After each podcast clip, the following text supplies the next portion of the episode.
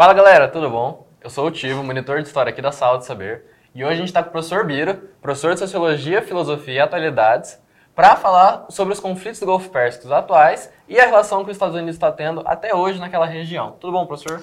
É, tudo bem, né? Muito, tudo bem, tipo, tudo bem, olá, tudo bem, apresentador aqui do Jornal Nacional.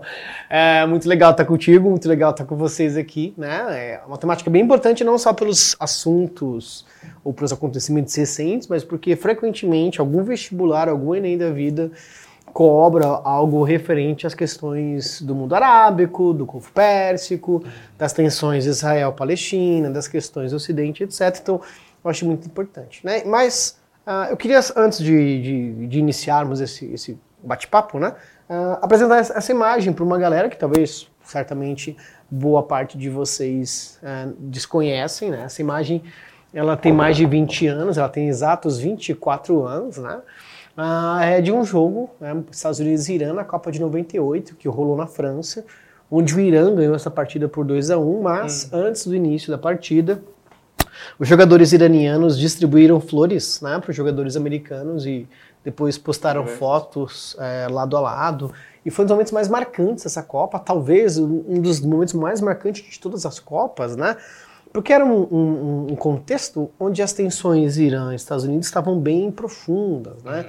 As questões sobre a preocupação de de fato uma bomba nuclear no Irã era, eram mais evidentes naquela época, por exemplo, do que hoje. Né?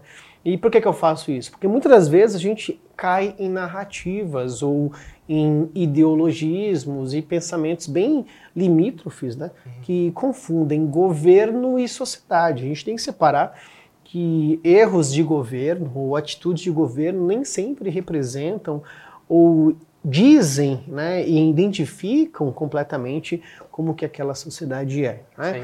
Então, às vezes a gente cria inimigos à toa, né? às vezes a gente quer que o extermínio aconteça. Olha, eu quero mesmo que aconteça isso e tal, tal, tal, mas espera lá, né? quantos inocentes sofrerão com isso e quantos inocentes já sofrem pelas ações Sim. dos seus próprios governos. Né? Então, vamos separar governo de povo, tudo bem? Eu acho que algo que a gente vai definir muito bem nessa aula é entender quem a gente está estudando e quem a gente está querendo falar. Exato. O povo persa, o povo muçulmano, o povo árabe. Definir tudo isso para vocês, para vocês terem uma visão geral e compreender esses conflitos de hoje em dia. Beleza?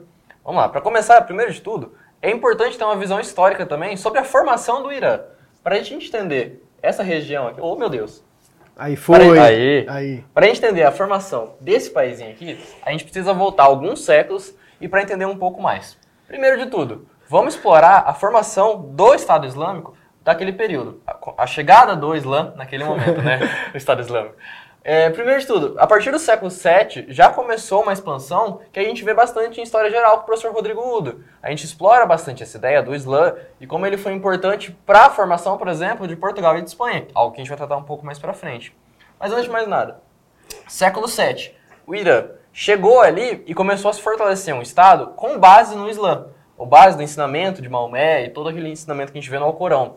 Mais para frente, a gente consegue ver já no século 9 e 10 a expansão do Islã, algo que a gente também vê em história geral, com a formação da que a gente chama de época de ouro do Islã. Aconteceu nessa época de ouro, professor? É, acho legal você pontuar uh, o desenvolvimento do, do Irã e, ao mesmo tempo, a expansão do islamismo no Irã, mas, ao mesmo tempo, eu, eu queria aproveitar para fazer uma, uma, correção que, às, às, vezes, as pessoas acabam tendo, né? Hum. Às vezes, as pessoas acham que é, o Irã é um país arábico. Não, o, país, não. não. o Irã não é um país arábico, o Irã se localiza no Golfo Pérsico, né, como vocês estão vendo bem aqui. É, então é um grande erro né, achar que são arábicos. E esse Golfo Pérsico fez com que no passado o Irã fosse um imenso e importante império, que é o Império Persa. Uhum. Né? Uh, e os persas, e aí, se você for religioso ou não, né, isso aparece, por exemplo, lá na Torá ou no, no, Antigo Testamento, mas se você for um apreciador de história, né, própria história vocês acabam aprendendo isso, os persas foram extremamente importantes é, para a civilização, aí sim, né, da região aqui do Oriente Médio, da Mesopotâmia, né, que está mais ou menos para cá, do crescente fértil, essa região, né, essa região aqui, uh, porque foi, né, graças ao Império Persa, que a gente teve o desenvolvimento do monoteísmo né, nessa região para cá. Né? Uh, tanto o cristianismo, quanto o judaísmo, quanto o islamismo são religiões monoteístas que se inspiraram no zoroastrismo, uhum. que é uma religião persa dual, né? onde coloca a ideia de um Deus bom, um Deus mau, e essa prerrogativa acabou influenciando o, o, automaticamente essas três principais religiões monoteístas. Né? Mas não só isso, é, é do, da região persa, por exemplo, do passado que a gente tinha as relações comerciais acontecendo, né, desenvolvendo, uh, um, um, fazendo essa região um, um importante entreposto comercial, historicamente, e quando o islamismo chega aqui na região do Irã, por volta do século VII, como você mesmo menciona, século VII, século VIII, século IX, a gente vai ter uma lenta conversão dessa região né, ao islamismo. E a gente tem que pensar também que uh, falar do Irã e não falar do islamismo e da sua importância no Ocidente também seria um grande equívoco. Então a primeira coisa a gente fez aqui, diferenciar o que é persa do que é arábico. Agora a segunda coisa importante é como que o contato do islamismo com o Ocidente foi fundamental para os próprios valores do Ocidente. Né? E é nisso que a gente pode começar explorando já, por exemplo, as próprias relações desenvolvidas no século X. Por exemplo, uma das coisas mais importantes para o Ocidente daquele período foi o desenvolvimento da matemática e o desenvolvimento da arquitetura. Tudo aquilo que a gente consegue ver no Renascimento, da formação de diversos edifícios que hoje a gente louva como belo, a gente teve uma grande influência do árabe. A gente teve uma grande influência do povo que conseguiu desenvolver, por exemplo, a noção do zero. Para a matemática, isso foi fundamental. As relações comerciais que eles desenvolveram ao longo do tempo também fizeram um desenvolvimento naval, ou em consequência, vários navios conseguiram dar voltas gigantescas, por exemplo, na própria África inteira, para fazer relações comerciais, tudo isso ligado a essa região. Então a gente vê que desde o século X, voltando até mais para o século VII, a gente consegue ver que a Europa Ocidental, o mundo ocidental e o mundo árabe está completamente ligado, o mundo persa também, completamente ligado, e desenvolveu relações que perduraram durante muitos anos. Sim, tanto que, por exemplo, uma das principais filosofias do Ocidente é, durante a Idade Média, né, na Baixa Idade Média em especial, a gente chama de escolástica, e a escolástica ela se inspira na, na figura do Aristóteles. E quem reintroduziu Aristóteles no Ocidente foram os muçulmanos. Né? Perfeito. Né? É, por quê? Porque a palavra muçulmano, a palavra islã, né, islamita, o islâmico, o islamismo, é, remete à palavra de submissão, obediência, à concepção que só existe um Deus, que é Allah e Maomé é seu profeta. Uhum. Então, todo muçulmano é em si né, um, um praticante da disseminação desses valores. Então, a gente vai ter, após a conquista né, da, da região do Arábica, né, da Península Arábica, e por conseguinte dessa região aqui do Golfo Pérsico, a migração de muçulmanos via norte aqui da África, né, passando por Egito, depois chegando lá na região do Marrocos, da Argélia, perdão, Argélia, Marrocos e etc., uhum. ah, no que a gente vai chamar como Mediterrâneo ali, uhum. né? Ah, conquistando também os países na, na, beira do Atlântico, na Península Ibérica, como Portugal e Espanha. Né? Na verdade, não existia Portugal ainda, era apenas Espanha. Então, assim, é muito importante a gente pensar essas relações. E, e só uma terceira questão e para a gente ficar bem linear assim na nossa perspectiva, é como que ao mesmo tempo toda é, essa região aqui é uma espécie de uma colcha de retalhos comercial. Sim. Né? Por que, que é uma colcha de retalho? Porque se a gente observar aqui no mapa, né, aqui nessa concepção maior, uh, o que a gente vai chamar como Golfo Pérsico e Península Arábica pega ou está entre a África e, por exemplo, entre a Índia. Então os europeus cruzavam aqui ou saíam da África, né, ou via aqui Mediterrâneo, numa tentativa de conquistar os produtos Perfeito. indianos, porque haja visto as especiarias elas eram bastante consumidas no mundo ocidental. E como que essas especiarias elas eram consumidas? Elas chegavam via terrestre, né, ou às vezes por é, pequenos trechos marítimos aqui na Turquia que no uhum. passado é o antigo Império Bizantino.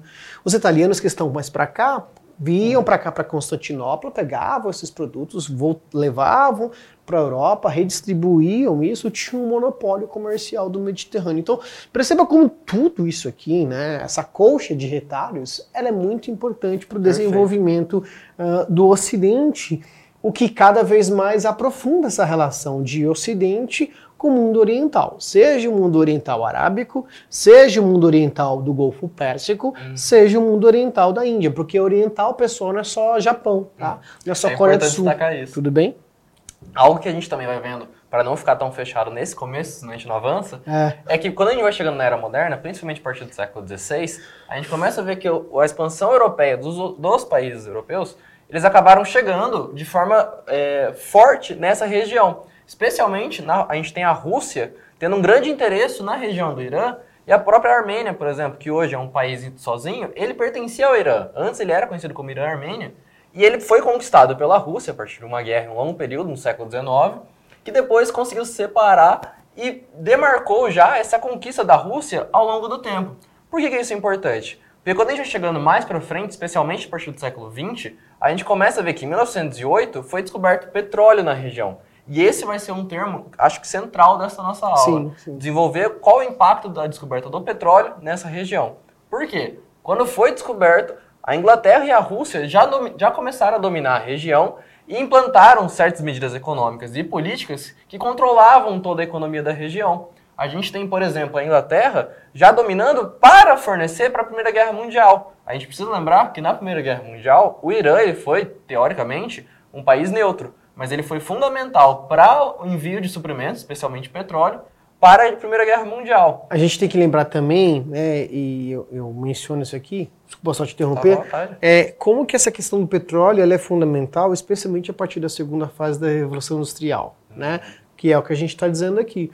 Por exemplo, a gente vai ter uma importante empresa americana ou estadunidense, de acordo com alguns, chamado Standard and Oil, hum. que no século XIX, começo do século XX, tem uma posição muito importante né, de, de conquista de, de postos de petróleo, etc. E à medida que a gente vai ter a descoberta de novos campos petrolíferos, isso vai aguçar né, desejos e vontades. Por exemplo, é, o que faz a Rússia abdicar do Alasca no século XIX, né? e priorizar por uma interferência na região do Irã. Porque, obviamente, o desejo de uma expansão é, cultural, política, territorial, territorial. É, ela, é, ela é parte desse imperialismo que tem as suas origens também no século XIX.